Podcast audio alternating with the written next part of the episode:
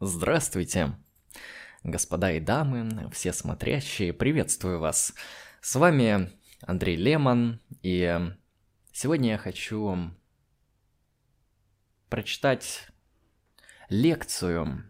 Лекцию о том, что такое философия.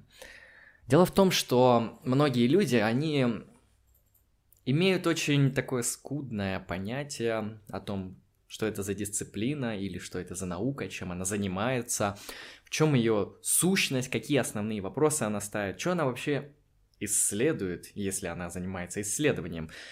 Большинство людей, как я замечал, по поводу философии думают, что это некоторое околомудрствование – это какая-то вещь из разряда какой-то мужик что-то сказал, и поэтому нужно так делать, или что-то вот в этом духе. Я хочу, конечно же, показать, что в чем-то они правы. На самом деле, в чем-то они действительно правы. И философия, она очень многогранна, очень широка. И действительно есть философия, которая выглядит как какой-то мужик сказал, и поэтому так надо делать. Однако, я хочу рассмотреть философию более широко, чтобы у людей сложилось обширное представление о том, чем занимается данная дисциплина. О том, что это из себя представляет. Я хочу рассмотреть философию в ее нескольких ипостасях. Первое, я хочу рассмотреть ее как мировоззрение. Второе, как э, научную дисциплину. И третье, как э, форму искусства а также раскрыть ее внутреннюю структуру, перечислить вообще, какие разделы в ней существуют, а, чтобы сложилось как раз-таки представление и о понятии, и о предмете, и о том, какими методами пользуется философия. Начнем, пожалуй, с того, что разные мыслители понимают предмет философии абсолютно по-разному. Поэтому Нельзя говорить, что есть какой-то общий предмет философии. И если вы услышите, что философия изучает действительно какой-то один предмет, который будет перечислен через запятую, то это, вероятно, как раз-таки позиция какого-то из философов, который может противостоять огромное количество других позиций. Как раз-таки в этом и заключается суть, что философия, она в своем предмете не обшир... Эм, неисчерпаема, она огромна. Поэтому каждый философ рассматривает философию по-своему. Хотя некоторые, конечно, являются и последователями других философов, некоторые заимствуют идеи других философов, развивают их, продолжают их, или, наоборот, полностью отвергают и создают свою. Поэтому это интеллектуальное поле очень интересно для изучения, хотя бы некоторых фигур, я бы сказал, основных и современных, популярных, актуальных. Эти фигуры, конечно, есть в философии, и это не какая-то забытая вещь, которая никому не нужна, поэтому и существуют академии. И обычному человеку я бы все же советовал ознакомиться хотя бы с основными ее положениями. Ну так, для общего развития. Почему бы нет? Это интересно. Я попробую перечислить некоторые из определений философии, чтобы показать, как некоторые мыслители вообще мыслили что такое философия. Например, Сократ в одном из диалогов Платона говорит, философствовать значит учиться, умирать. Конечно же, здесь сложно сказать, считал ли так действительно Сократ, или считал ли так действительно Платон. Однако суть здесь заключается в том, что философия – это подготовка души к смерти. Философ с точки зрения античности, с точки зрения Платона, он познает идеи, он готовится избавиться от своего бренного тела, которое является темницей души, и он занимается познанием божественных сущностей, для того, чтобы в будущем, когда он освободится от тела, приблизиться к познанию этих сущностей, божественных идей, эйдосов, уже непосредственно. Поэтому философия – это практика, которая связано с тем, что философ готовится к смерти и учится умирать таким образом. Это позиция Платона. Предположим, что это позиция Платона. Сложно сказать, потому что Платон никогда в своих диалогах не говорит Я, Платон, считаю так-то. Он всегда говорит через своих персонажей, через Сократа, через его оппонентов, через его собеседников. Поэтому он интересен и этим сложен. Но предположим, что так считал Платон. Далее. Еще одно интереснейшее определение. Философия – это такое познание, которое осуществляется посредством разумом понятий. Или философское познание есть познание разумом посредством понятий. Если говорить более точно. Это определение давал знаменитый философ Иммануил Кант. Что здесь Кант имеет в виду? Он говорит то, что философия это прежде всего работа и апелляция понятий, развитие этих понятий, построение на основе этих понятий различных систем. Попытка построить метафизику, этику, эстетику и так далее. А, далее. Философия – это мыслящее рассмотрение предметов. Это понятие Гегеля. У Гегеля, в силу того, что в его системе происходит тождество бытия и мышления, таким образом у него все бытие, оно разумно, и все, что разумно, оно действительно. Поэтому, с точки зрения Гегеля, философия – это такая деятельность, которая занимается мыслью, рассматривающая определенные предметы. Нужно понимать, что все эти определения, они очень отличны. Они вообще не сходятся ни в чем. И это связано в, перв- в первую очередь с тем, что философы, они историчны. Они принадлежат определенной эпохе, определенной культуре. И каждый мыслитель, он имеет свой определенный экзистенциальный опыт, свое как некоторые скажут, классовое происхождение, а, свои какие-то особенности биографической жизни, и все это влияет на их философские взгляды. Хотя когда как. Это, в принципе, свидетельствует о принципиальной неисчерпаемости ответов на вопрос, что такое философия. Именно поэтому философия, она максимально интересна, потому что ей можно заниматься, как видно, очень долго, очень вечно, я бы сказал. Вообще, этимологически слово «философия» означает э, любовь к мудрости. Таким образом, философия состоит из двух слов. Филео – это любовь, София – это мудрость. Причем мудрость здесь понимается именно как э, мудрость, которая несовместима а, с получением материальных благ или применением в какой-то либо практической деятельности. Это мудрость, которая вот не связана с этим материальным миром. Именно поэтому э, эта мудрость, она с точки зрения античных, например, философов, э, божественная, потому что боги не занимаются мирскими делами, они заняты абсолютно другим.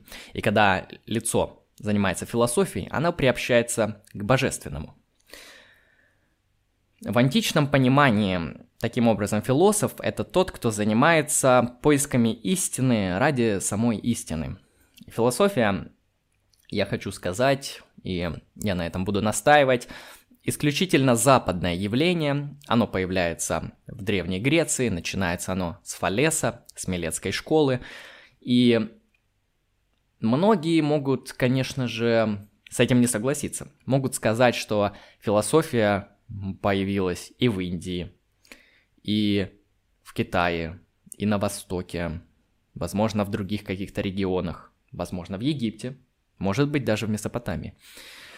Однако я здесь абсолютно не согласен, потому что философия, как такое систематическое мышление о первоначалах, о метафизических каких-то положениях, об основах бытия, именно рациональное, аргументированное мышление, оно появилось именно на Западе, именно в Греции, и развивалось именно там.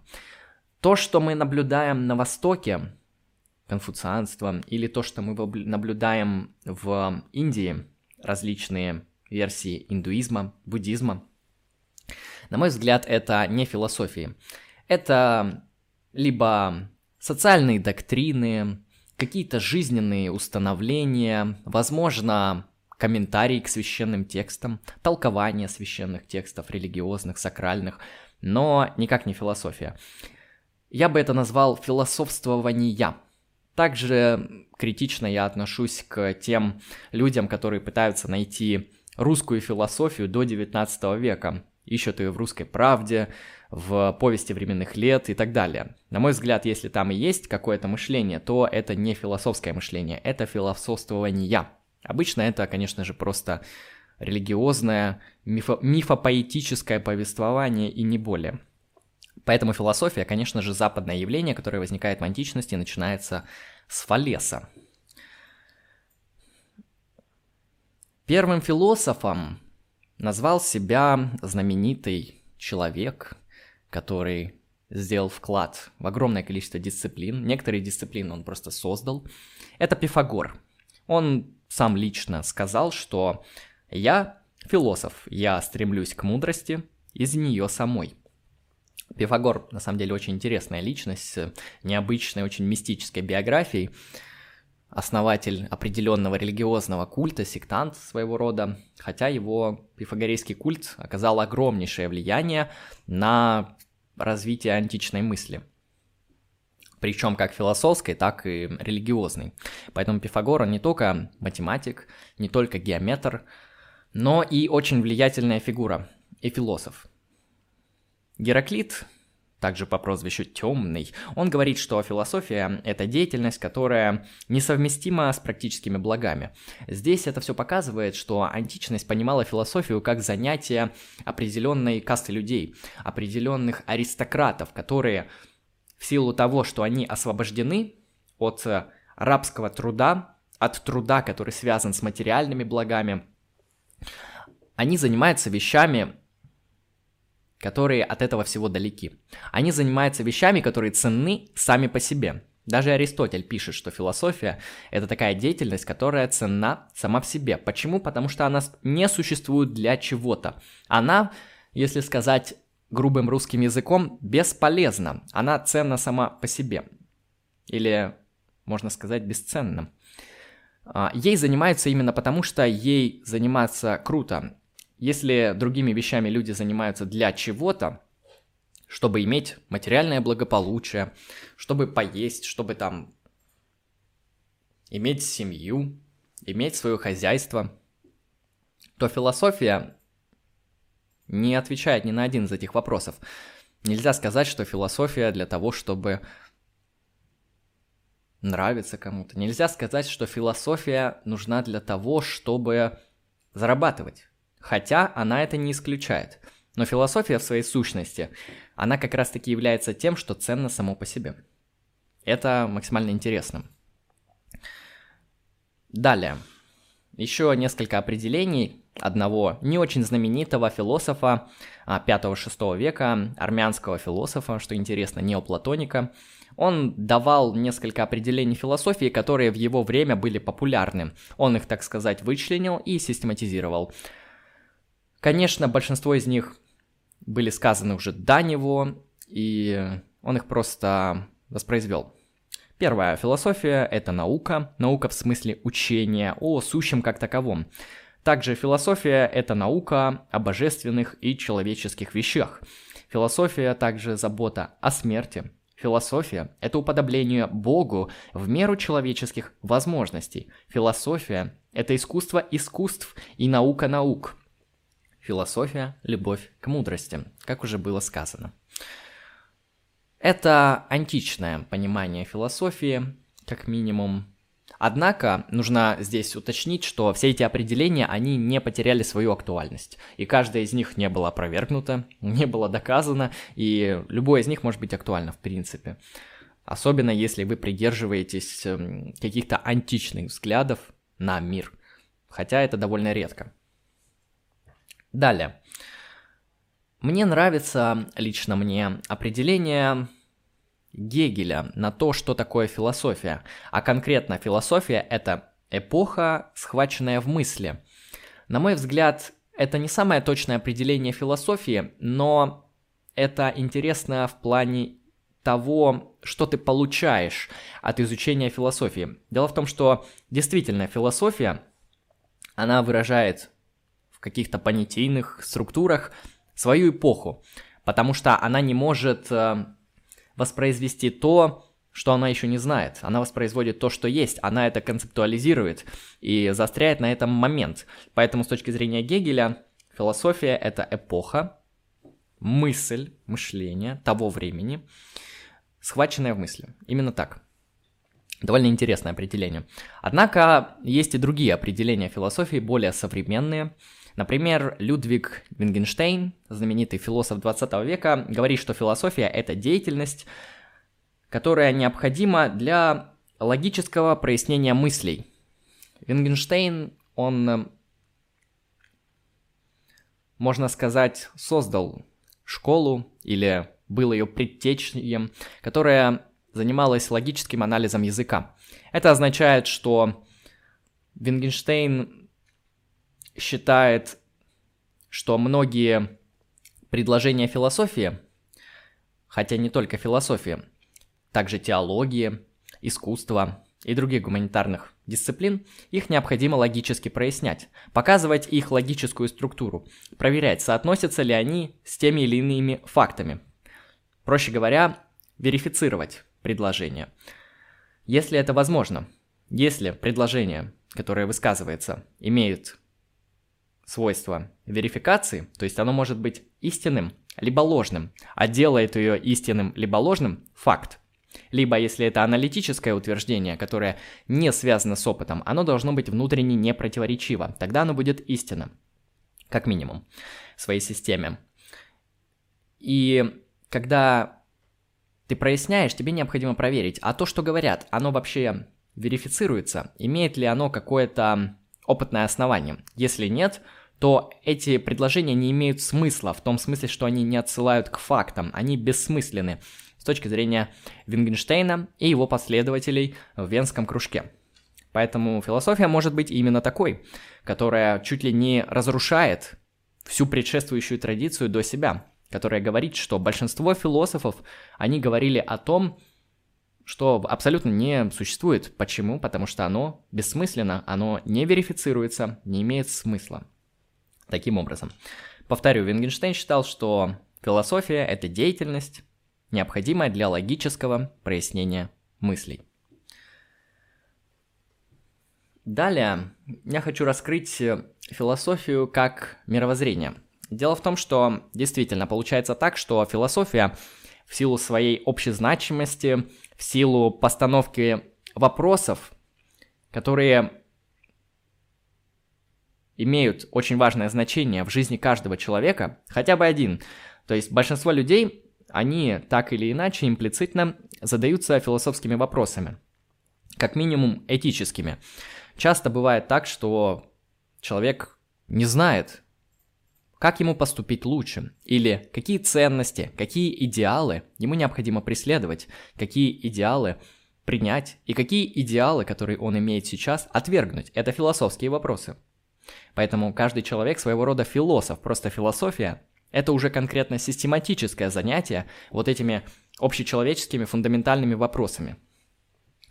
А, также любой человек, на мой взгляд, ставит вопрос о том, как устроен мир, о том, где он находится, что такое мир, с которым он взаимодействует. Это уже, конечно, вопросы метафизики, которые ставит, на мой взгляд, каждый человек с определенного возраста. Может быть, он отвечает на него глубоко, может быть, ему хватает обычного простого ответа. Также человек, на мой взгляд, в жизни может в какой-то момент встретиться с заблуждением или с ложью, и тогда ему необходимо проверить, какие методы ему нужно применить для того, чтобы отличить ложные утверждения от истинных? Как вообще отличать истину от лжи? Это вопрос познания, вопрос эпистемологии. И опять же, человек оказывается философом, даже не понимая этого. Хотя, наверное, большинство понимают. Посмотрим, неважно. Таким образом, философия, она создает, она создает мировоззренческую подушку для человека. Иногда, которую он осознает, иногда, которую не осознает, а носит в себе приняв из культуры. Большинство мыслей, большинство идей, ценностей, идеалов, которые люди имеют, особенно на современном этапе, они уже кем-то были промыслены, кем-то были придуманы, кем-то были развиты. Нужно просто это обнаружить.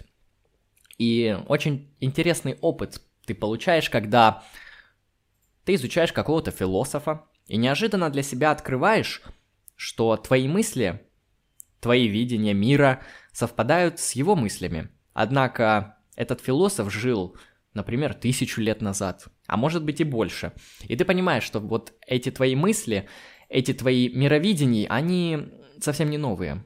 Они даже не твои в каком-то смысле. Они дошли до тебя в каком-то обрывочном виде через возможно, художественные произведения, через какие-то культурные отсылки и так далее. Это тоже такая интересная археологическая работа над своим мировоззрением. Таким образом, мировоззрение человека, оно тесно связано с его взаимоотношением с природой, другими людьми, культурой и на современном этапе с техникой. Далее.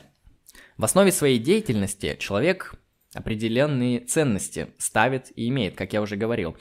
Также эти ценности, они свидетельствуют о той культуре и эпохе, в рамках которой они складывались.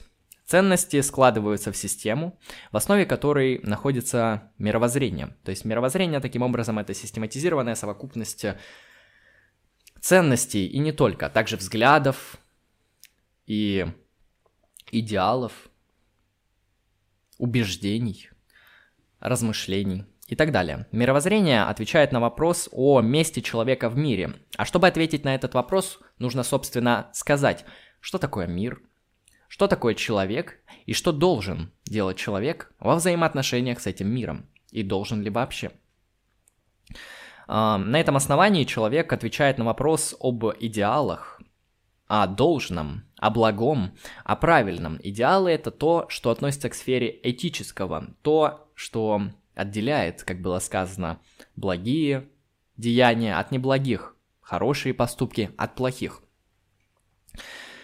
Классически в наших дисциплинах выделяют три типа мировоззрения, о которых, вероятно, многие слышали, но мне в любом случае необходимо будет об этом сказать. Первое – это мифологическое, второе – религиозное и третье – научное мировоззрение. Эм, это, конечно, очень спорная дихотомия, трихотомия, эм, но для академического познания, в принципе, она удобна, почему бы и нет. Э, однако, конечно, она очень спорная. Как минимум в том смысле, что даже многие современные, абсолютно модернизированные общества, они имеют в себе как мифологические элементы, так и религиозные элементы, так и научные. И многие мифологические общества могут в себе иметь элементы научные, то есть происходят, особенно на современном этапе, различные синтезы. И нельзя сказать, что вот эти три типа мировоззрений, три типа существования общественной жизни существуют исключительно в вакууме. Нет. Однако, их необходимо описать. А, мифологическое мировоззрение, оно предполагает определенное мифопоэтическое понимание мира – когда существуют эм, различные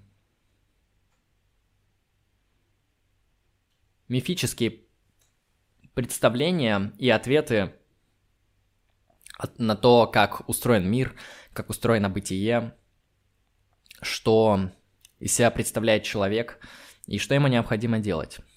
Это мифологическое мировоззрение, ну, примером может быть очень много обществ, которые были в нашей истории. Та же античная Греция раннего периода, Египет, Вавилон, ацтеки Америки. Это, в принципе, мифологические общества. Однако надо помнить, что в Греции в какой-то момент возникла философия, и уже сложно сказать, что это мифологическое общество. А, так вот, это первый тип мировоззрения. Второй – это религиозный. Здесь характеризуется он тем, что появляются обоснованные, институциализированные религиозные представления. В основном это связано с появлением в истории авраамических религий, которые эм, очень влиятельны оказались в социальном плане, поэтому они выстраивали собственные институты. Например, в христианстве есть такой институт, как церковь. И им важна их доктрина, правильность их доктрины. Поэтому появляется обоснование, логическая интерпретация э, тех или иных положений своей веры. Появляется, проще говоря, теология. И такое мировоззрение, оно уже является религиозным, когда лицо имеет э, определенные религиозные верования. И научное мировоззрение – это нововременное мировоззрение, которое, понятно, возникает с появлением науки, с открытием определенных, естественно, научных законов, с развитием науки, техники. И все эти моменты, они довольно ясны, довольно очевидны, потому что во многом современное общество, оно имеет, по крайней мере, в какой-то своей основе научное мировоззрение, разделяют большинство положений науки – которые говорят нам о сущем. Далее. Я хочу, прежде чем перейти к философии как к академической дисциплине, э, сказать, что философия часто бывает выражена как искусство. Дело в том, что на определенном этапе философского развития а, появляются так называемые неклассические философы. Это, конечно, абсолютно условное историографическое положение, однако суть их заключается в том, что они говорят, что мир, что бытие, оно устроено нерационально. В том смысле, что его уже не так просто познать разумом, и необходимы какие-то другие способы для того, чтобы в этом мире как-то ориентироваться. Например, такой философ, как Шопенгауэр, э, он говорит, что в основании всего мира находится воля. Воля, которая представлена самой себе, поэтому его книга, а, одна из самых фундаментальных, называется «Мир как воля и представление». Он говорит, что воля — это некоторая вот такая движущая сила и энергия, которая абсолютно слепая, в том смысле, что она не поддается рациональному осмыслению. Также датский философ Киркегард, или Киркегор, он делает акцент на том, что человеческая экзистенция а, не имеет эм, в своей основании какой-то определенной сущности, как это считалось до этого. А, а человек, он может проходить э, определенные три стадии развития. Это стадия эстетическая, этическая и религиозная. И в своей основе, конечно же, Киркегор не полагается на какие-то рациональные основания, которые можно высчитать. Он как раз-таки спорит с этим. Его основной оппонент это Гегель, который говорит, что Человек — это всего лишь часть системы Абсолюта, который имеет определенное место в этом всем, который уже, как говорится, посчитан, все рационально продумано. Киркегор абсолютно отвергает эту мысль, говоря, что нет, что человек это более сложное существо, более рациона... иррациональное существо, противоречивое, которое сталкивается с противоречиями в своей жизни, которое требует разрешений, и поэтому его судьба трагично. А, Киркегард говорит о определенных религиозных состояниях, о страхе и трепете, о том, что жизнь человека не просчитывается в таких вот абсолютно рациональных категориях. И, конечно же, стиль его письма, стиль его философствования, он не похож на классическую философию, потому что он пишет чуть ли не прозу, чуть ли не стихи, чуть ли не поэмы. Он пишет как будто как будто он пишет дневник. А, это показывает, что здесь можно наблюдать определенный поворот. Определенный поворот к тому, что философия это уже не просто какая-то рациональная практика по постижению действительности, но также и определенная форма искусства. Есть и такой взгляд на философию. Также можно упомянуть такого знаменитого немецкого философа 20 века Хайдегера, который для многих является абсолютно туманным, абсолютно мутным в том смысле, что его философия очень сложна для понимания, для восприятия. Во-первых, чтобы понимать его философию, нужно определенные моменты из нее прожить, действительно их осознать, эм, прогнать через себя. Именно не просто промыслить, а просуществовать так, как пишет Хайдегер. Потому что Хайдегер описывает именно человеческое существование. Он описывает, как и в каких формах представлен дизайн. Дизайн, ну, условно скажем, это то, как человек существует в мире. На основе этого, конечно, возникает уже дальше традиция экзистенциализма, которая представлена яркими такими фигурами, как Сартер и Камю, ну и многими другими, конечно же, которые ставят вопрос о вот этой иррациональной человеческой свободе, некоторые ставят вопрос о том, что а стоит ли жизнь вообще того, чтобы ее проживать? Камю. Это его знаменитое эссе эм, «Миф о Сизифе», где он ставит вопрос, стоит ли жизнь того, чтобы ее прожить. А также в Германии возникает в определенный момент философия романтизма, которая отсылает к непознаваемым, к темным началам, которые абсолютно иррациональны и должны познаваться некоторой вот этой интеллектуальной созерцательной интуицией. И здесь, конечно, философия уже предстает как искусство. Далее. А, и таким образом все эти философы, они апеллируют к определенным образом, символам, мифам, поэзии, а, какой-то вот такой интуиции непосредственного восприятия бытия, а не оформления ее в каких-то рациональных системах, рациональных понятиях, как это делает, например, Гегель. Далее. Здесь э, мы можем также сказать, что философия, она представлена не только как искусство, но и как академическая дисциплина.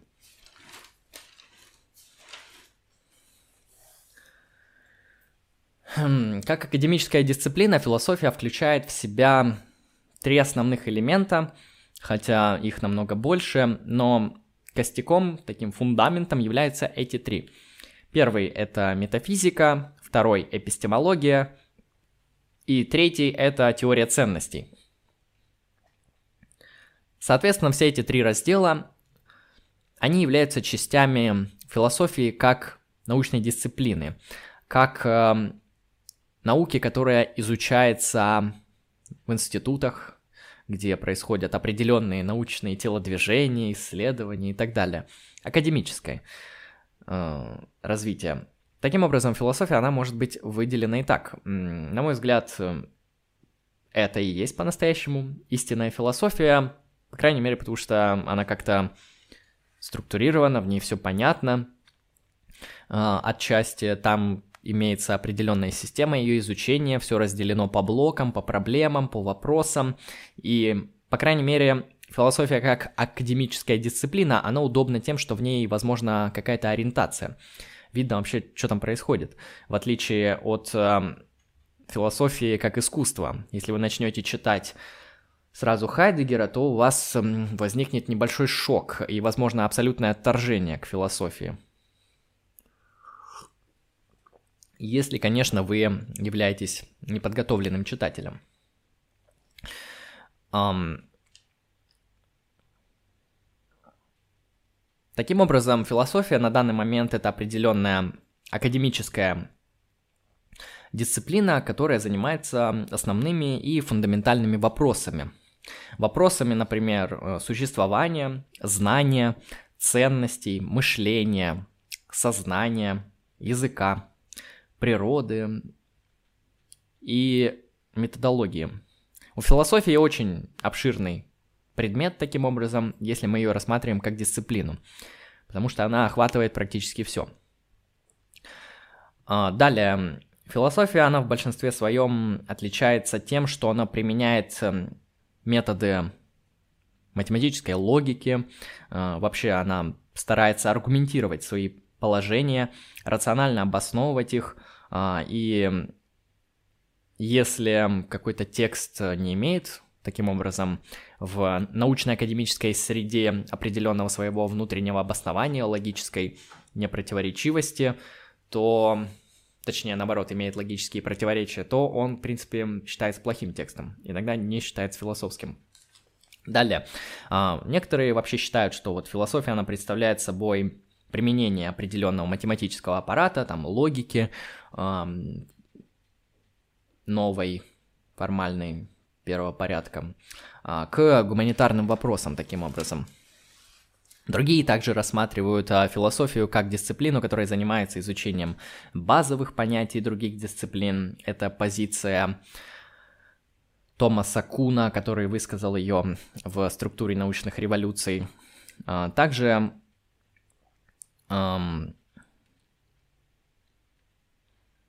Существуют различные вопро- ответы на вопрос, что такое философия, и вообще вот этими ответами на то, что такое философия, занимается определенный раздел философии, который называется метафилософия, который отвечает на вопросы о том, в чем природа, в чем сущность философии, что довольно тоже интересно. А, и здесь, конечно, надо подытожить, что, как я говорил в начале, не существует какого-то одного определения. Вы можете просто выбрать то, которое вам ближе по душе, которое вам нравится, ну или не выбирать ничего, потому что они существуют абсолютно разные. Их огромное количество, от э, каких-то мистических, где-то политических, ангажированных, ценностных, метод- методологических, метафизических. То есть понятий тысячи миллионов. Если вы человек эм, подкованный, можете создать свое, почему бы и нет.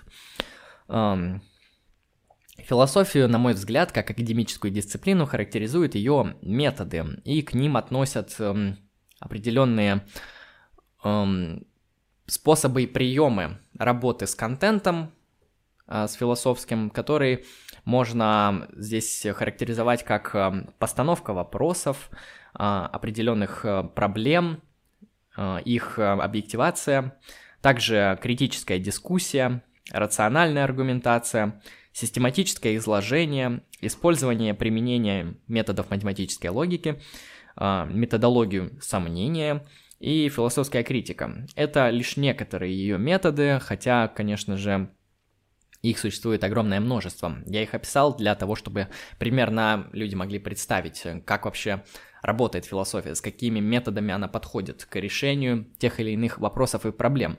А, как видно, что философия не всегда решает проблемы, она их иногда специально ставит а, и актуализирует их. Ну, давайте рассмотрим основные. А, например, с точки зрения Платона, философия начинается с удивления. Здесь я буду говорить о том, чем некоторая вот э, начальная интенция философии, то есть откуда она вообще возникает. Вот э, Платон, он говорит в диалоге Теотет, то, что она возникает как раз-таки с удивления, с удивления миру, его устройству, э, удивление обществу, культуре, человеку, себе, своими, своей внутренней душе и так далее. Поэтому философ Платон считает, что начало философии – удивление – об этом также говорит э, Аристотель, его ученик, в своей книге «Метафизики». Однако, некоторые философы, они могут эм, считать, что философия, она начинается с сомнения и с подозрения. Эм, во-первых, есть античная школа скептицизма, но наиболее интересен такой философ, как Декарт, который основывает свою философию на сомнении. Нельзя говорить, что он абсолютный скептик. Как раз таки наоборот. Он пытается найти те основания, в которых невозможно усомниться, и начинает э, это делать методом сомнения. Он начинает свою философию с сомнения. Сомневаясь во всем, во чем можно посомневаться, в своем теле, в окружающем мире, в других людях, в Боге, он приходит к тому, что он не может посомневаться в том, что он сомневается – Таким образом, для него философия методологически выступает как систематическое сомнение. Так или иначе, причина а, провоцирует определенную постановку вопросов, а, формулирование проблем и ответ на них, а, а также формулирование решений, пред, а, предложение определенных теорий, моделей а, и своих философских систем, потому что многие философы в истории философии являются абсолютно систематическими философами. То есть они в своей системе охватывают практически а, все элементы, а, которые можно охватить. Ну, как минимум у них есть метафизические положения, этические положения и положения а, теории познаний. Такой философ, на мой взгляд, уже считается систематическим, который охватывает все эти вопросы и отвечает на них. Далее. Аргументация. Аргументация – это один из способов обоснования решений. Аргумент представляет собой определенный логический вывод, который делается из посылок. А, ну, здесь нам, собственно, как раз-таки помогает математическая логика. Она, в принципе, на мой взгляд, для этого и нужна, чтобы давать хорошие, грамотные, правильные аргументы. А не подменять это какими-нибудь манипуляциями, софизмами, аналогиями а, и так далее. Тем более аргумент э, добавляет вес вашей позиции, она имеет э, значение, потому что тейки, тейки, высказанные без аргументов, абсолютно ничего не значат. Это так, пустые звуки, ничего не, не считающие. Аргументы, они могут быть различные. А, формальные, которые, собственно, записываются а, языком математической логики а, на специальном вот этом формальном изобретенном языке, и также неформальные, которые представлены у нас в обыденном языке, которые убеждают эм, в форме естественного языка, которым мы пользуемся. Далее, а, существует два типа стандартной аргументации. Очевидно, что в теории аргументации существует огромное количество аргументов и типов аргументов, и подходов к тому, как аргументировать. Но вот самые базовые я решил выделить для удобства. Это дедукция и индукция, о которых, наверное, многие наслышаны, но, возможно, многие не понимают, о чем тут идет речь. Довольно все просто. Дедуктивный аргумент предполагает эм, истинный вывод при истинных посылках.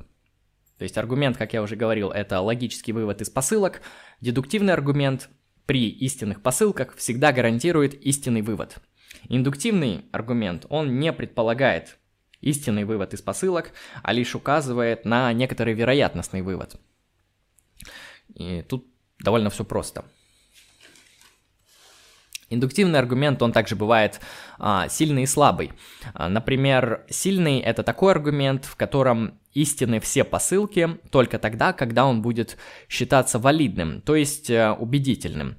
А, индуктивные аргументы работают обычно так, что мы накапливаем определенное количество тех или иных э, ну, обычно эмпирических знаний, но не обязательно. И на основе того, что мы накопили, мы можем делать определенные предсказания. Но из этого не следует, что индуктивный вывод, он будет стопроцентно истинным. Это так не работает. Он работает вероятностно, и может быть сильный аргумент, индуктивный, может быть слабый. Чем лучше посылки в индуктивном аргументе, чем лучше и качественней его исследования, корреляции, тем выше вероятность того, что эм, его предсказания, его высказывания о том, что будет так, а не иначе, они будут играть больший вес, нежели если посылки слабые. Дальше, когда я раскрыл определенную методологию, как работает философия, я хочу рассмотреть вообще определенную структуру философии. Как я уже говорил, в структуре своей философия представляет три основных блока, раздела. Это метафизика, эпистемология и теория ценностей. Они огромные и занимаются каждый своими вопросами, часто не пересекающимися вообще ни с чем, кроме своей сферы. Хотя они могут комбинироваться. Например, можно комбинировать метафизические положения, этические положения, выводить одни из других, но не всегда. Они могут существовать также абсолютно независимо. Необходимо сказать, что исторически философия, она содержала в себе огромное множество разделов, многие из которых теперь уже отпочковались вообще в отдельные науки. Изначально вообще греческая философия, например, которая начиналась, она была натурфилософией. Она изучала небесные тела, она изучала математические какие-то а, положения, геометрические. То есть э, философия, она была, можно сказать, не то чтобы наука и наука, она включала в себя вообще все виды научной деятельности. И постепенно в течение истории от философии отпочковывались дисциплины и становились уже самостоятельными. Ну, например, та же логика отпочковалась в определенное время биология, физика, астрономия, огромное количество разделов, которые сейчас являются абсолютными независимыми либо дисциплинами, либо науками. А, поэтому исторически философия на разных этапах представляет из себя абсолютно разные вещи. Изначально она как раз-таки охватывала вообще все, включая медицину, психологию, экономику, логику. Все это было внутри философии. Один из первых историков философии – это Диоген Лаэртский. В третьем веке до нашей эры он считал, что философия разделяется на три части. На естественную философию, она же натуральная философия, или, проще говоря, физика того времени. Моральная философия – это этика, и метафизика – Э, Кант, который жил уже намного позже, в 18 веке, он считал, что цель философии состоит в решении а, трех определенных задач, трех определенных проблем и вопросов. Первый, что я могу знать, что я должен делать, на что я смею надеяться. Как мы видим, философия во время Канта, с точки зрения Канта, а, представляет уже не, нечто более конкретное, уже нежели это было в античности. Современная же философия делится на метафизику, эпистемологию, теорию ценностей. Также там существуют такие дисциплины, как э, и разделы, как философия науки, история философии. Вообще философия в последнее время, она уже чуть ли философия всего бывает. Есть философия литературы, философия музыки, философия техники, философия чего угодно, не знаю, там философия компьютерных игр и так далее. Начнем тогда с первого, с одного из самых фундаментальных, интересных разделов, на мой взгляд, хотя многие считают его ну, абсолютно бесполезным, ни на что не влияющим, в чем я не согласен. А, первое – это метафизика. Метафизика – это такой раздел философии, который занимается вопросами существования. А, или, если вообще проще сказать, он отвечает на вопрос «а что есть?». Э, Еще Хайдегер об этом говорил, то что основной вопрос метафизики о том, почему есть что-то, а не ничто. Метафизика таким образом изучает а, фундаментальные вопросы природы реальности, включая вопросы, например, соотношения сознания и тела, это mind-body problem, а, субстанции, эксциденции, потенциального и актуального. Основные центральные вопросы, их можно рассмотреть. А, первый – это природа бытия, становление, существование, а также вопросы категорий бытия и их отношения. Ну, действительно, вопрос о природе бытия, он заботит философов, начиная с Фалеса, который, например, считал, что в основе бытия, в основе всего того космоса, который пред ним предстает, э, лежит э, некоторое определенное начало архе, и оно является водой. Водой не в смысле H2O, а водой как эм, некоторой жидкой субстанции. Некоторой субстанции текучей и изменяющейся. А, то есть э, эти вопросы о том, что является основанием бытия, они стоят уже перед самыми первыми философами. Далее, природа идентичности или тождества и изменения. Это очень интересный вопрос метафизики, который означает э, следующее. Что значит быть тождественным самому себе? Что значит быть тождественным в два разных момента времени? Почему мы считаем, что я, который проснулся сегодня, это тот же самый человек, что я вчерашний, или тот человек, который родился 24 года назад. Почему этот я является одним и тем же? Почему это тождественные вещи? Это вопрос метафизики.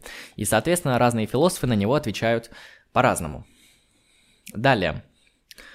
Эм, необходимо также отметить, что вопрос об идентичности, он задается проблемой того, какие вообще критерии, критерии необходимо выделить для того, чтобы определить, эм, идентичен объект самому себе или нет. А, также вопросы о том, как реальные идентичности взаимодействуют с языковыми, лингвистическими нашими конструкциями, выражениями, а, проще говоря, с нашими высказываниями.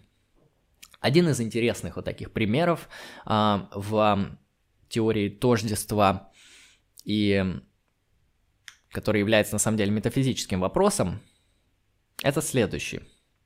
Представьте дерево. Вот вы смотрите на дерево в определенный промежуток времени. Дерево в промежуток времени один. Через пять минут, как вы пронаблюдали за ним, насладились этой эстетикой, а, красотой листьев, С него, с дерева, падает два листика. И встает вопрос, а является вот это вот дерево в момент времени 2, когда с него уже упало два листа, тем же самым деревом, которое было в момент времени 1. Потому что по своим признакам это два разных дерева, потому что на первом дереве, например, было 1000 листов, а на втором 998. Является ли это тем же самым деревом? И это довольно сложный метафизический вопрос, на который отвечают все философы по-разному. Предоставлю вам возможность подумать, как на него ответить. Почему мы считаем один и тот же объект, даже если он изменяет свои характеристики одним и тем же? Это часто встречается в быту, например, одежда, которую ты испачкал, она приобрела новый признак – грязь э, на ней. Почему это та же самая одежда? Хм, уже сложно. Далее. Следующий вопрос, который относится к метафизике, это философия пространства и времени. Здесь ставятся такие вопросы, как что понимается под пространством и временем, какие объекты представлены нам в пространстве и времени, а какие нет. Какова природа абстрактных объектов, например, чисел, отношений, классов, свойств. Ну, это довольно интересно в том смысле, что действительно есть определенные физические объекты, которые мы можем наблюдать, с ними даже физически взаимодействовать. Вот, например, ручка, она физическая, состоит из определенного материала, я могу с ней взаимодействовать. С этим довольно все понятно. Однако, какова природа абстрактных объектов? Например, геометрические формулы, например, числа, например, математические уравнения, логические операции и конструкции. Как они существуют? Они же не имеют материальных носителей. В природе мы никогда не можем встретить круг, мы никогда не можем встретить квадрат. Ни одну фигуру в природе мы не встречаем. Потому что при, э, эти фигуры, они абстрактные, они идеальные. Сколько не пытайся создать идеальный круг, ты его не сделаешь. Однако, конечно, встает вопрос, а как тогда эти объекты существуют, если они не физические? Какова их природа? Это тоже метафизический вопрос. Следующий блок метафизических вопросов – это вопросы причинности. А как возможны вообще причинно-следственные связи? Есть ли они вообще? Какова их природа? Это, в принципе, вопросы причинности, вопросы каузальности, которые рассматривает метафизика. Далее, следующий блок – это вопросы модальности и необходимости. Например, вопросы о том, каким мог бы быть мир. Ну, первые философы, которые задавались этим вопросом, это, например, Лейбниц, который говорил, что наш мир – это лучший из возможных миров, потому что он а, создан Богом, и таким образом Бог, он из всех вариантов миров создал то, что является самым лучшим, наиболее благоприятным, наиболее благим. Поэтому с точки зрения Лейбница наш мир а, лучший из возможных миров. Однако существуют э, различные философы, которые рассматривают э, вопросы модальности. А, вот, э, например, такой философ интересный, очень экстравагантный 20 века, это Дэвид Льюис, он является модальным реалистом. И он считает, что истинные утверждения о том, как мог бы быть устроен мир, реализуются в других конкретных мирах. Сейчас я проясню. Дело в том, что с точки зрения Дэвида Льюиса, возможные миры, то есть э, мир, который не является логически противоречивым, любой возможный мир, например, мир, где существует а, три элемента, три точки. Это возможный мир, в нем нет логического противоречия, а, он таким и является. А мир, где существуют круглые квадраты, это логически противоречивый мир, поэтому он не может быть возможным. Однако Льюис, он очень хитрый парень. Он говорит, что возможные миры, любые, они реально существуют. Именно так же, как, например, наш мир. И это очень экстравагантная позиция, хотя он это довольно сильно аргументирует, что я не буду воспроизводить. Кому интересно, окунется в эту интересную метафизическую концепцию и решить для себя, согласен он с этим или нет. Вот, с точки зрения Льюиса, любые истинные утверждения о том, как мог бы быть устроен наш мир, они являются воплощенными в других возможных мирах. Идея необходимости, она заключается в том, что любой факт, который верный во всех возможных мирах, является просто необходимым. То есть это такой, можно сказать, мысленный эксперимент. А какой факт будет необходимым во всех возможных мирах? Такой а, а факт, он будет таким образом обязательным и необходимым.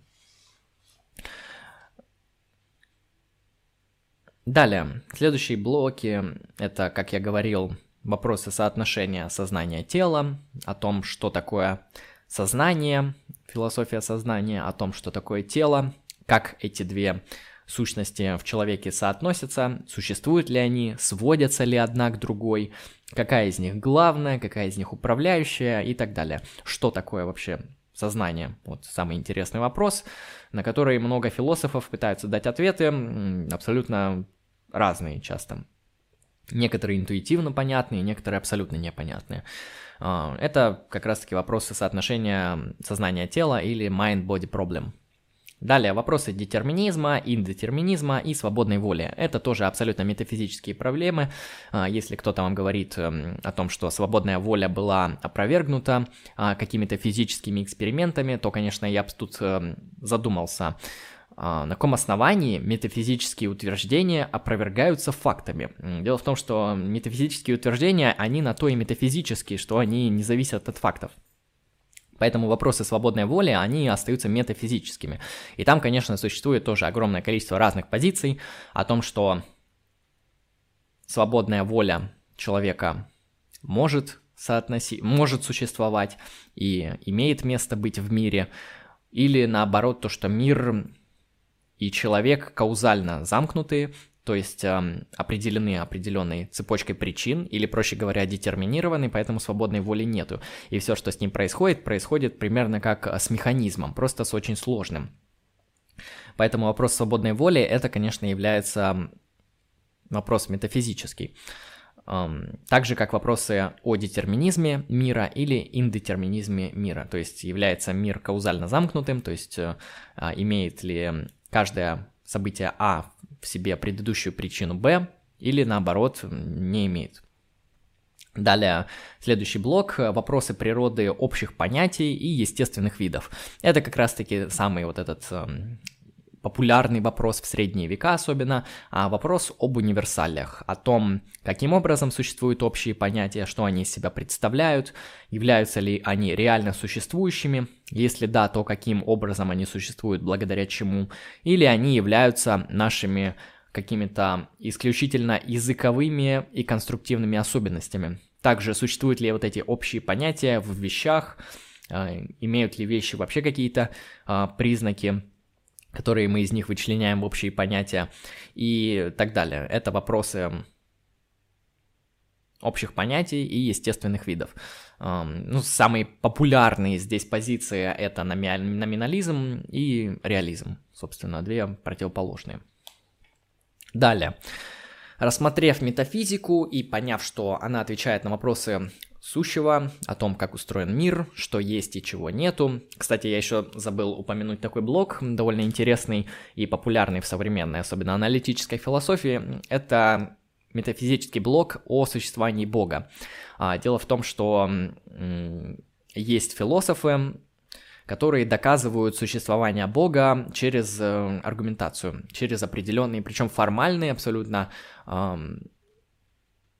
независимые от эмпирических исследований аргументы. А, хотя есть также и эмпирические попытки доказать Бога, но это не является доказательствами. Сам Фома Аквинский, который эти аргументы в пользу бытия Бога вводил, эмпирического характера, он говорил, что это не аргументы, и они не доказывают Бога, но это является лишь а, путями, которые направляют ваш разум к тому, чтобы а, обратиться к Богу, понять, что в основе бытия э, лежит э, некоторое а, разумное начало, личностное начало. Однако существуют, конечно, и неэмпирические аргументы в пользу бытия Бога. Они могут быть хорошие, они могут быть плохими, они часто оспариваются, они могут доказывать э, только некоторых конкретных богов, например, авраамических. У них очень плохо с доказательством, насколько я знаю, иных сущностей паганистских, например. Но это уже другой вопрос. А, этим занимается раздел «Философия религии», как раз-таки о существовании Бога. А, конкретно ее раздел о метафизике. Далее переходим к не менее интересному разделу философии. Это эпистемология. Эпистемология, она же теория познания. Она изучает природу знания, а, возможности его обоснования, а также рациональность наших верований. Верования, сразу поясню, а, будут употребляться здесь в том контексте, что это любые наши убеждения. А, в английском языке используется слово beliefs, то есть как раз-таки наши верования, или, если точнее уже корректнее перевести, любые наши убеждения. Например, я убежден, что передо мной стоит микрофон, это мое верование. Именно так будет это слово дальше использоваться. Далее. Основные направления и споры в эпистемологии. Существует следующее. А, философский анализ природы знания отвечает на вопрос, что такое знание, а также его связь с понятиями истины, веры и ожидания. Также следующий блок – это изучение проблемы скептицизма, который довольно интересен. А, вопросы ставятся примерно так.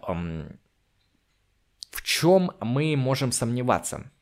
И докуда наше сомнение может идти? В чем просомневаться нельзя? Где сомнение будет конструктивным для тех или иных целей, а где нет? Это вопросы скептицизма при познании.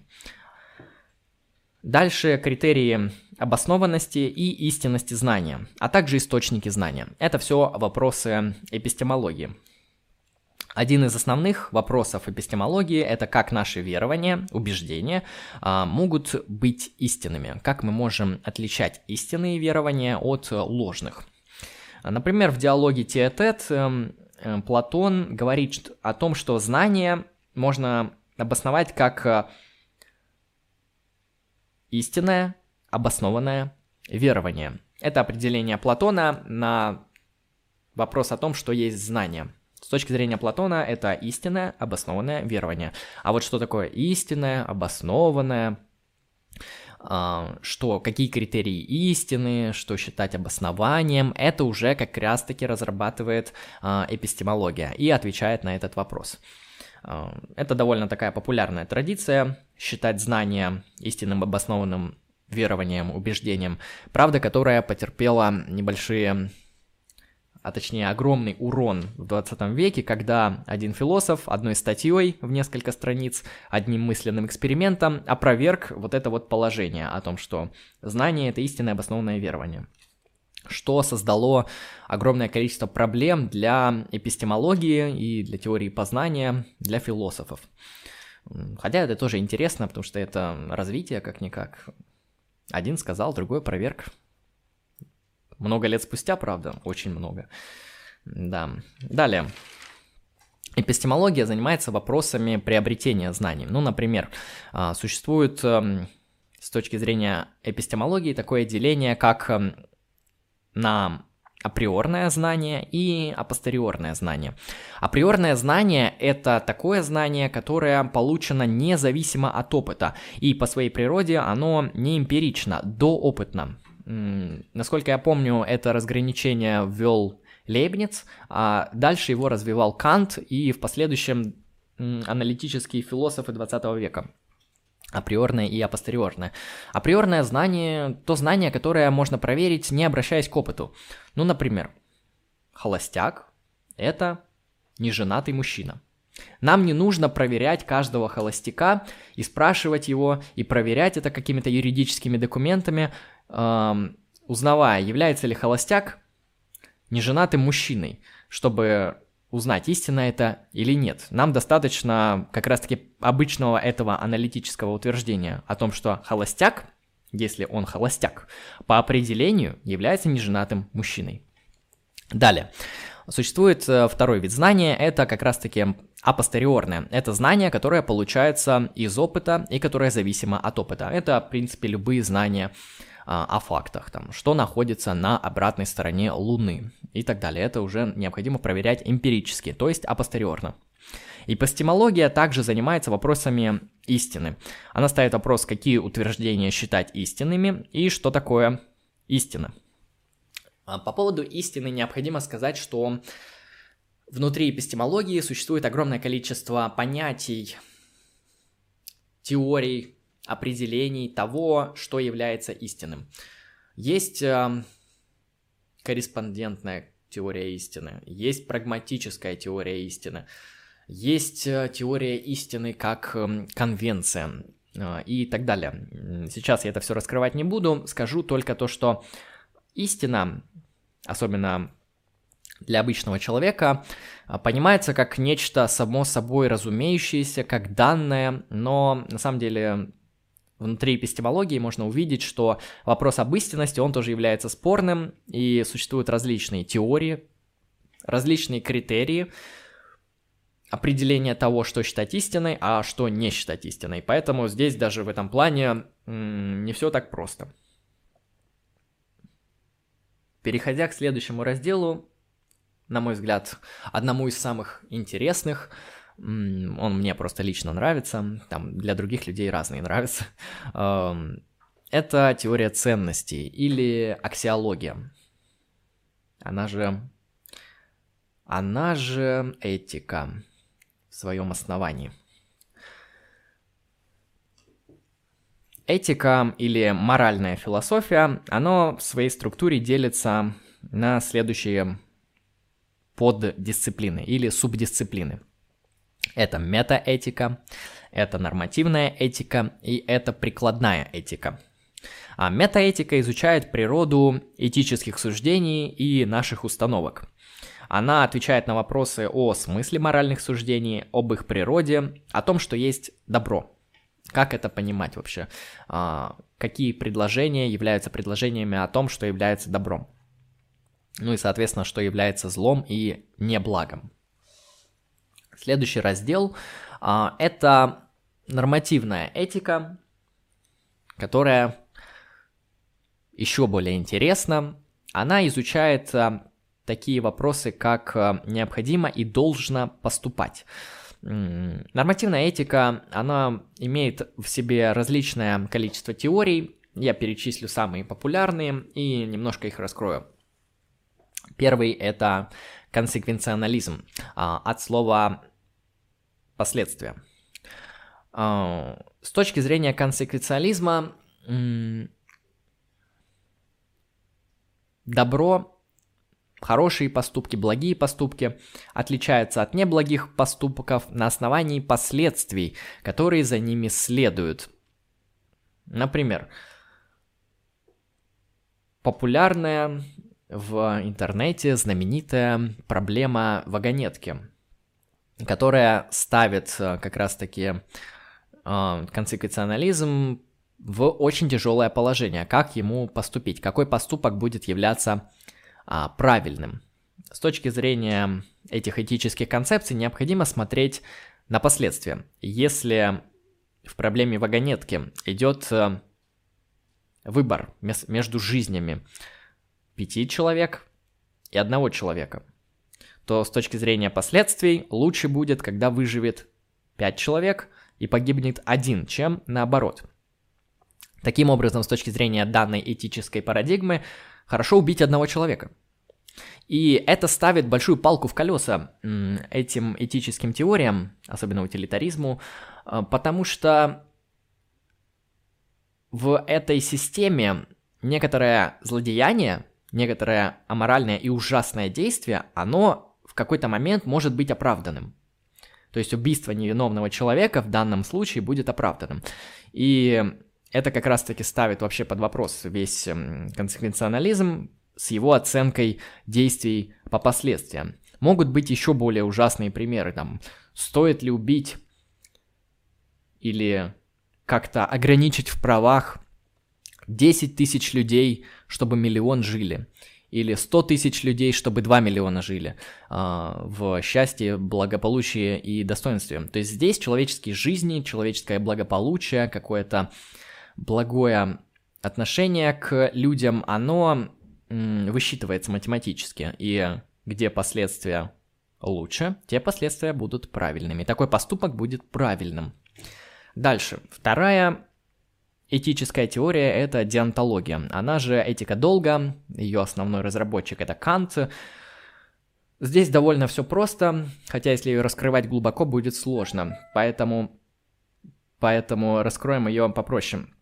Диантология предполагает, что а, определенные поступки, они являются хорошими и плохими сами по себе. И как это проверяется с помощью категорического императива.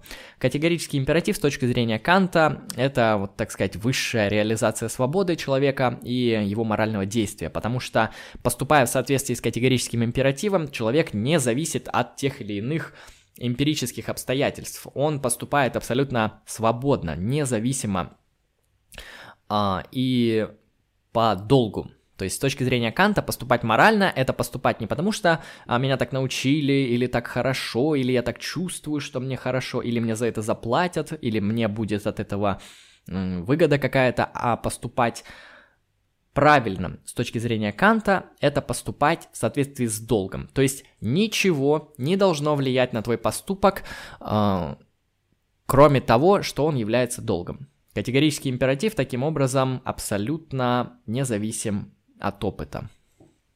Говоря дальше о различных этических концепциях в нормативной этике, следует выделить, на мой взгляд, одну из э, самых интересных, эм, и на самом деле ее сложно отнести к нормативной этике. Дело в том, что эта этическая концепция, она охватывает вообще все. Она включает в себя как вопросы метаэтические, и прикладные, и нормативные, и метафизику, и там как бы целая система, отдельный мир, я бы сказал. Это этика добродетелей. Это этика, которую разработал а, Аристотель в своем трактате Никомахова этика и еще в нескольких других. Аристотель, нужно понимать, что это античный автор, и его этика, она оценивает э, в отличие от э, консеквенционализма и диантологии оценивает личность. Личность на соответствие добродетелям. А добродетель это, с точки зрения Аристотеля, определенное устойчивое поведение. Проще говоря, ну, конкретное добродетельное. Если консеквенционализм оценивает поступки с точки зрения последствий, которые наступают за этими поступками, если диантология оценивает мотивации человека и исключительно их, то этика добродетели оценивает личность, а личность в ее длинном промежутке времени в наличии у нее добродетелей. Всю этику Аристотеля я раскрывать, конечно, не буду, потому что это целая огромная отдельная лекция. Поэтому я раскрою кратко примерно о чем идет речь. Аристотель считает, что существуют определенные добродетели, которым можно научить. И личность, которая имеет эти добродетели в себе как навыки, как а, некоторые постоянные ее неотъемлемые свойства, она является хорошей, благой. Какие добродетели выделяет Аристотель и как он отличает добродетели от пороков? Аристотель говорит, что, что существует такая вещь, как золотая середина. Золотая середина говорит нам то, как отличать, как отличать хорошие качества человека от плохих. И он говорит, что переизбыток это порог. И недостаток – это порог. А золотая середина между этими двумя крайностями, она и будет являться добродетелью. Приведем пример, чтобы было понятно. Например, есть такая добродетель, как мужество. Мужество, проще говоря, это некоторая смелость, некоторая возможность реализовывать свои желания, выражать свои мысли, поступки в действиях. Это мужество. И переизбыток мужества является безрассудством, а недостаток мужества является трусостью. И то и другое, с точки зрения Аристотеля, является пороком и недобродетелью, в то время как мужество является добродетельной характеристикой конкретного человека, и человека можно оценивать по тому, является ли он мужественным или нет. И также Аристотель рассматривают огромное количество других добродетелей, таких как умеренность, таких как мудрость, таких как э, справедливость. И он говорит, что в своем поведении человек должен как раз-таки ориентироваться на золотую середину, не впадать в крайности и не впадать в недостатки той или иной добродетели. И на протяжении жизни, когда человек э, научится, выработает в себе эти добродетели как навыки, когда они у него будут, можно сказать, вшиты в его личность, они будут характеризовать его действия всегда. Например, этот человек всегда мужественный, и очень редко немужественный, то есть его немужественность, его трусость, она должна быть исключением из правил, а если он является в большинстве своем мужественным, а не безрассудным или трусливым, то он добродетельный. Также и с другими добродетелями. Также с точки зрения Аристотеля добродетелю является, в принципе, большинство навыков а, в той или иной сфере. Часто бывает так, что добродетель определяется а, конкретной той профессиональной средой, которой ты занимаешься. Например, возьмем какой-нибудь а, спорт, футбол, Dota 2 и так далее. Лицо, которое хорошо знает этот спорт, которая овладела определенными навыками, тактиками, стратегиями, умениями и все, что включено в этот вид деятельности, а, оно является наилучшим в исполнении этой деятельности, оно с точки зрения этой сферы, в которой оно имеет те или иные присущие ему навыки, является таким образом добродетельной. То есть добродетель, она может быть строго профессиональная с точки зрения Аристотеля. Ну, конечно, эм, этика добродетеля, она выделяет четыре основные добродетели, которые необходимы, эм, на взгляд Аристотеля, каждому человеку, которое делает из него более-менее добродетельную личность. Как уже было сказано, это мужество, это умеренность, то есть э, умение не впадать в крайности безрассудства, но и не впадать, точнее не в безрассудство, а в распутство, а, но и не впадать в крайний аскетизм, когда ты отказываешься от всего на свете. Умеренность, это тоже является с точки зрения Аристотеля необходимой добродетелью любого здравомыслящего гражданина. А, также это а, рассудительность, то есть не нужно доводить свои рассудительные способности до абсурда, но и не нужно быть абсолютно глупым. Также добродетелью необходимой с точки зрения Аристотеля является справедливость. Нельзя быть несправедливым и нельзя употреблять э, справедливость э, в во зло. Это то, что можно назвать справедливость без сердца. Когда мы подходим с этим инструментом справедливости абсолютно не милосердно, не учитываем специально те или иные эм, особенности и элементы, которые произошли в оценке поступка как э, справедливого или несправедливого. Эти четыре добродетели с точки зрения Аристотеля являются основными для гражданина полиса, которые необходимо культивировать в каждом человеке, и желательно этим должны заниматься образовательные учреждения, государственные учреждения и так далее. Э, и, как я уже сказал, кроме этих четырех основных добродетелей, есть огромное количество добродетелей профессиональных, то есть хозяйственность – это добродетель, умение готовить, эм, умение лечить людей, умение разговаривать или доносить до людей ту или иную информацию. Это добродетели, и кто-то может быть э, в этом слаб, а кто-то может быть хорош. Далее. Раскрыв нормативную этику, хотя я должен сказать, что в нормативной этике существует также еще различные другие теории, а, вплоть до того, что нормативная этика абсурдна. А, есть и такие теории, это, например, этический нигилизм, который говорит, что понятие добро и зло, оно относительно, оно зависимо от каких-то властных силовых а, структур, от а, определенных группировок, от частных мнений, которые себя навязали и так далее. Есть и такие позиции, тоже довольно интересны. А, далее, прикладная этика. Это раздел этической теории, который отвечает э, на вопросы практического применения тех или иных моральных теорий, которые я описывал выше, в уже конкретных частных областях частной или а, публичной жизни людей. Ну, например, а, вопросы эвтаназии, вопросы здравоохранения, вопросы связанные с какими-то юридическими решениями, вопросы развития технологий и применения этих технологий, конкретные прикладные вопросы, которые включают в себя этические элементы, а, вот всем этим занимается как раз-таки прикладная этика.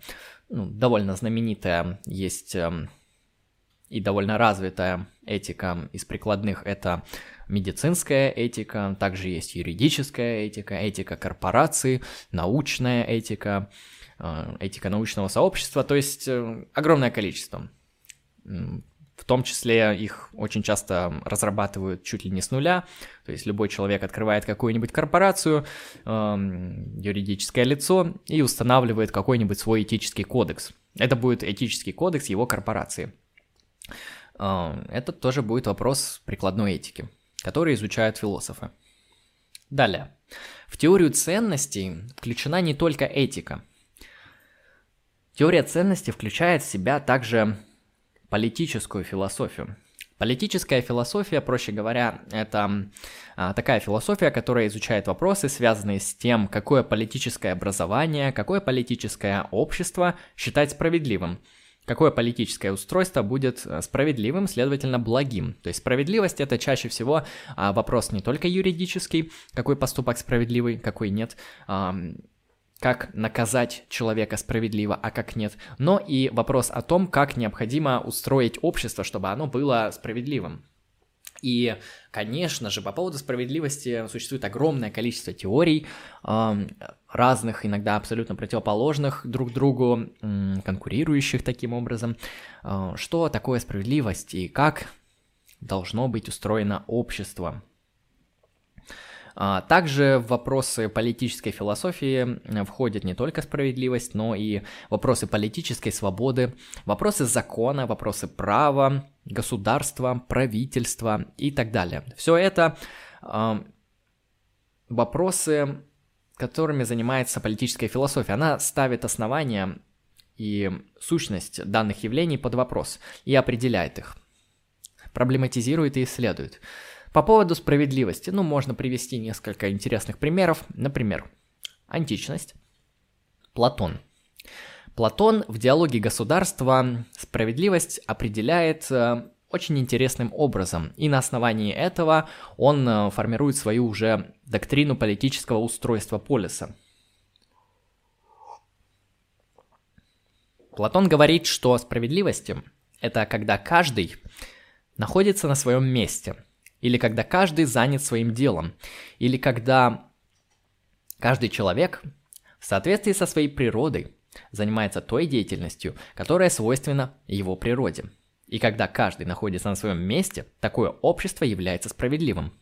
На первый взгляд, ничего плохого, а почему бы и нет? Однако Платон на основе развития данной идеи выводит э, такое политическое устройство, которое понравится очень малому, на мой взгляд, в современности количеству людей. Он выводит трехкастовую общность... Э, неправильно. Платон выводит трехкастовую структуру государства. Конечно, в отличие, например, от Индии, где также существуют касты, эм, Платон говорит о социальных лифтах. То есть, если лицо рождается в третьей касте, но он имеет способности, предрасположенности, навыки, проще говоря, с точки зрения Платона, душу, которая соответствует первой или второй касте, то существует определенный социальный лифт, который его поднимает в ту или иную касту. Поэтому Платон здесь не закрепляет людей за определенными кастами.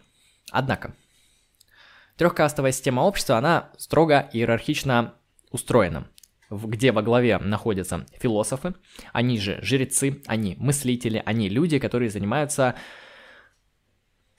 созерцанием идей, разработкой каких-то концептуальных, теоретических, э, понятий, которые заняты исключительно теорией, которые эм, мыслят. Люди мышления. Это первая каста, это высшая каста, это каста, которая правит на основе созерцания идей, на основе разработки тех или иных концепций, оно формирует а, все общественное устройство и отвечает на те вопросы, как ему м, должно быть и кому в этом обществе какое место занимать. Далее вторая каста, а, нижестоящая, подчиненная первой касте, это каста воинов. А, эта каста призвана для того, чтобы обеспечивать э, внутреннее управление, а, также для того, чтобы обеспечивать внутреннюю обороноспособность и внешнюю обороноспособность. Проще говоря, это э, военные плюс полиция и так далее. Это все необходимо для того, чтобы э, общество было защищено, чтобы в ней не возникало каких-то конфликтов, а, чтобы те или иные решения, которые принимаются сверху, исполнялись на нижестоящих уровнях. Далее. Это, как было сказано, каста воинов. Я не буду раскрывать, как Платон описывает касту воинов, но там тоже очень много интересных моментов, потому что с точки зрения Платона у первой и у второй касты не должно быть частной собственности, и они имеют очень много ограничений. Но он это там по-своему аргументирует. Далее, третья каста – это каста, которая занята а, производством материальных благ, материальных ценностей, и, можно сказать, занята в бизнесом, производством, созданием как раз-таки всех продуктов, а, которыми пользуется все общество, как третья каста, так вторая и первая. Это, можно сказать, так называемые а, предприниматели. Предприниматели и наемные рабочие, которые, а также крестьяне, фермеры и другие люди. Люди, которые занимаются ремеслами, производят тот или иной а, контент. Таким образом, эта каста является низшей, и она подчинена, понятно, вышестоящим. Таким образом, с точки зрения Платона, вот такая вот трехкастовая иерархичная структура, она определяет справедливость. И это точка зрения Платона. Позже возникает либеральная мысль, которая определяет справедливость совершенно по-другому и делает выводы совершенно иные. Например, либеральная традиция говорит, что справедливость – это формальное равенство. Что имеется в виду? Имеется в виду, что все граждане того или иного полиса должны иметь определенные равные а, базовые права. Эм, там же эм, эта традиция паразитирует, я бы сказал, не паразитирует, а включает в себя традицию естественных прав а, и основывается на, на ее положениях говорит, что каждый гражданин имеет достоинство, имеет э, Богом данные ему э, те или иные естественные права на жизнь, на свободу, на частную собственность. И эти права юридически закрепленные в определенных институтах и обеспечиваемые государством, должны быть даны всем людям. Здесь уже, как мы видим, расхождение с Платоном, потому что нету никакой трехкастовой системы. А здесь справедливость именно понимается как формальное равенство, где людям даются определенные четкие а, закрепленные юридические права, которые выводятся определенным образом из философских положений. И для этого всего обеспечения требуется государство. Возникает понятие государства как ночного сторожа, то есть исключительно такой машины, которая эм, необходима исключительно для того, чтобы обеспечить эти права, защищать их и поддерживать. Как видим, это понятие справедливости и эта структура общества, которая выводится, уже совершенно иная. Если брать более левые идеи, то можно сказать о том, что э, справедливость э, это материальное равенство, как, э, например, это делают некоторые левые теоретики говорят, что э, частная собственность это плохо, частная собственность порождает определенные неравенства, частная собственность является кражей и определяют э, свое строение общества, основанное на общественной собственности, собственности, которая принадлежит уже не частным лицам, а конкретным а, коллективам общественных людей. И на основе этой концепции, на основе а, того, что материальное равенство плюс-минус между гражданами должно обеспечиваться, что не должно быть ультрабогатых и ультрабедных, что должно быть материальное усреднение, обеспечение всеми а, минимальными благами, а, которые необходимы для жизни, а, через государственное регулирование, через распределение средств, через то, что с богатых предпринимателей с успешных экономических субъектов берутся большие налоги. Здесь, как мы видим, возникает абсолютно другая идея о том, что справедливость это уже а, некоторое а, материальное равенство, и то, что частная собственность это что-то а, плохое, ужасное. И необходимо перейти к тем а, формам общественного устройства, которые не основаны на частной собственности. А, это в основном, конечно же, левые идеи, которые развиваются а, в противовес, в критику капиталистических идей. Далее. Это вопрос политической философии который я кратко раскрыл. Огромный раздел, конечно, его тоже можно раскрывать вечность. Далее в теорию ценности также входит эстетика. По эстетике я пройдусь довольно кратко. Она изучает вопросы сущности красоты, природы вкуса и искусства. То есть она говорит, эм, что в своей сущности представляет эстетический опыт, на каких основаниях мы можем говорить эм, о тех или иных эстетических суждениях, а, как эм, отличать красивое от безобразного, какие критерии можно предложить. То есть она анализирует саму сущность этого опыта э, и уже на основе этого говорит, э, какие э, явления считать красивыми, безобразными, комичными ну, или трагичными и так далее. Это в зависимости уже от эстетических категорий. А, эстетика в себя включает такие разделы, как философия литературы или литературная теория, также теория музыки, философия музыки, а, философия кино, философия театра и так далее, философия живописи. То есть это тоже огромный раздел, который в себе содержит большое исследование а, эстетического бытия жизни человека. Назовем это так.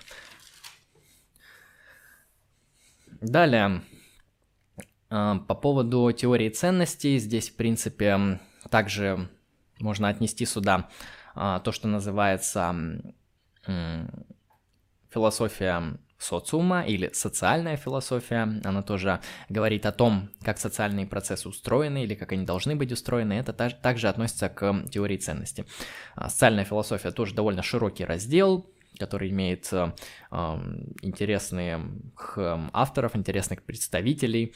Э, некоторые из них вообще не являлись изначально философами, а были, например, экономистами или просто, просто людьми, которые строят те или иные социальные теории, там Макс Вебер, например, Карл Маркс, а, Конт и другие люди, которые рассматривают уже вопросы того, как работает социум. То есть социум это некоторая совокупность людей, которые взаимосвязаны определенными отношениями, социальными отношениями, и как, как этот социум в своей сущности устроен, и что он из себя представляет, имеет ли он какое-то движение куда-то, изменение, и в чем это, в чем сущность этого заключается. То есть это, эти конкретные вопросы изучает уже социальная философия. Далее интересный раздел, который уже не относится к теории ценностей, но, на мой взгляд, его желательно относить в отдельный блок философии, тоже как часть его структуры. Это философия науки и техники. Здесь ставятся вопросы о том, что вообще считать наукой, какие методологические основания необходимо выделять для того, чтобы отличать научное знание от ненаучного. Философия науки занимается вообще вопросом о том, как должна, например, быть устроена наука, это нормативная философская теория науки, или как устроена наука, как она работает, как, как ей подходить к сбору материала, э, как ей выстраивать свои э, теории, гипотезы, какие опровергать, э, какие считать истинными и так далее. Это, конечно, философия науки, огромный раздел, который появлял, появился на самом деле не так давно. Там, Карл Поппер, вот знаменитый представитель, Томас Кун с его структурой научных революций и многие другие которые а, проблематизируют э, такое явление вообще и такой социальный институт, как а, наука и, соответственно, техника. Далее, отдельный раздел философии, который довольно очевидный, который часто просто изучается сразу, э, с него, в принципе, все начинают изучать философию. Это история философии. Здесь довольно все просто. История философии изучает э, конкретных исторических личностей, которые являлись философами, которые имели те или иные философские взгляды. И хронологически это все исследуется. Хотя история философии бывает разная. Бывает та, которая исследует с определенной предвзятостью. Например, говорит, что история, она движется там в определенном направлении, и это можно проследить на примере развития э, философов. Вот Гегель, например, считал, что э, история — это развитие абсолютной идеи, которая в своей сущности является свободой, и оно пытается распространить свою свободу через э, философию и познать самого себя. Чем можно шире, тем лучше. Идея, конечно, эксцентричная, интересная, в свое время оказавшая очень сильное влияние, но предвзятая в том смысле, что а, исторические события из истории философии оцениваются с конкретной точки зрения. С точки зрения, например, Гегеля или советской школы, которая вот рассматривает всю историю философии как борьбу материализма и идеализма, которая говорит о том, что изначально существовала там материалистическая традиция, идеалистическая, и вот приходит э, Карл Маркс, который создает э, истинную философию, которую уже развивает в дальнейшем и практически осуществляет э, Ленин и другие его последователи в практике социального действия, политического действия и так далее, в практике революции. То есть они выстраивают свою историю философии от там, Фалеса до революции, проще говоря по всему миру и, понятно, устанавливает определенные э, идеалы и ценности, которым нужно следовать. Это история философии, она может быть, как говорю я, предвзятой, может быть непредвзятой, где просто изучаются конкретные исторические авторы, их позиции на те или иные вопросы. Там изучается отдельно Кант, отдельно Гегель, Аристотель, Платон, Декарт, кто угодно, Спиноза. Это интересно. История философии, кстати, на мой взгляд, один из самых интересных разделов, посмотреть вообще, как мысль развивалась на Западе, что она привнесла, какими мыслями мы пользуемся, какими структурами мышления, какими социальными институтами мы пользуемся, которые созданы были благодаря философам, которые их продумали, концептуализировали и оформили и так далее. Также еще есть э, много разделов, недавно начал развиваться довольно такой интересный раздел, на мой взгляд, это философия религии, которая пытается осмыслить эм, что, что такое религия, а что такое религиозный опыт, эм, как отличать религиозный опыт от нерелигиозного опыта, как можно понимать божественное, сакральное, как отличать его от профанного. А этим всем занимается уже а, философия религии. И, в принципе, я хочу подытожить и сказать, что, как видно, философия, она очень сложна в своей структуре. Она имеет очень много блоков с отдельными вопросами, где-то сложные вопросы, где-то попроще. Хотя, на мой взгляд, они все очень сложные, очень фундаментальные, очень интересные. Философия, она, надо помнить, что это историческое явление. Философия сейчас это не то, что философия раньше. И Хочу сказать, что философом на самом деле может быть каждый. Не только человек из академии, но и абсолютно любой человек. Потому что люди, они такие существа, которым свойственно иногда, может часто, может реже, но задавать себе философские вопросы и отвечать на них. Поэтому каждый человек, на мой взгляд, философ. Просто есть те, кто этим занимается профессионально и изучает философию как дисциплину. Есть те, кто это делают непрофессионально. Поэтому в этом и интерес к философии состоит, на мой взгляд. Поэтому я призываю, кому интересно ознакомиться с философией, начать с ней ознакомливаться. Если кому-то будет интересно, могу записать, с чего начинать, с чего не начинать и так далее. Но это уже другой вопрос. Я прошелся, как я уже сказал, делая отсылку на начало, по философии как мировоззрению, по философии как искусству, показал, что философия в своей историчности понималась по-разному, в различные исторические периоды ставила перед собой разные цели, разные задачи и описал, как выглядит современная философия, то есть философия как академическая дисциплина, которая изучается в западных вузах, в самых топовых вузах мира, а также в некоторых российских вузах. И на основе этого можно сложить уже какое-то определенное представление о том, что такое философия, и ответить для себя уже на вопрос, а интересно ли оно мне или нет. А если интересно, то какой раздел мне интересен, потому что просто так броситься в это огромное море очень тяжело. Лучше начать с того, что ближе к душе, что интересно здесь и сейчас и конкретно интересует. Поэтому могу сказать, что занимайтесь, люди, философией в меру своих сил и возможностей. На этом я хочу закончить. Всем спасибо за внимание. С вами был Андрей Лемон. А, всем спасибо. А, всем пока. thank you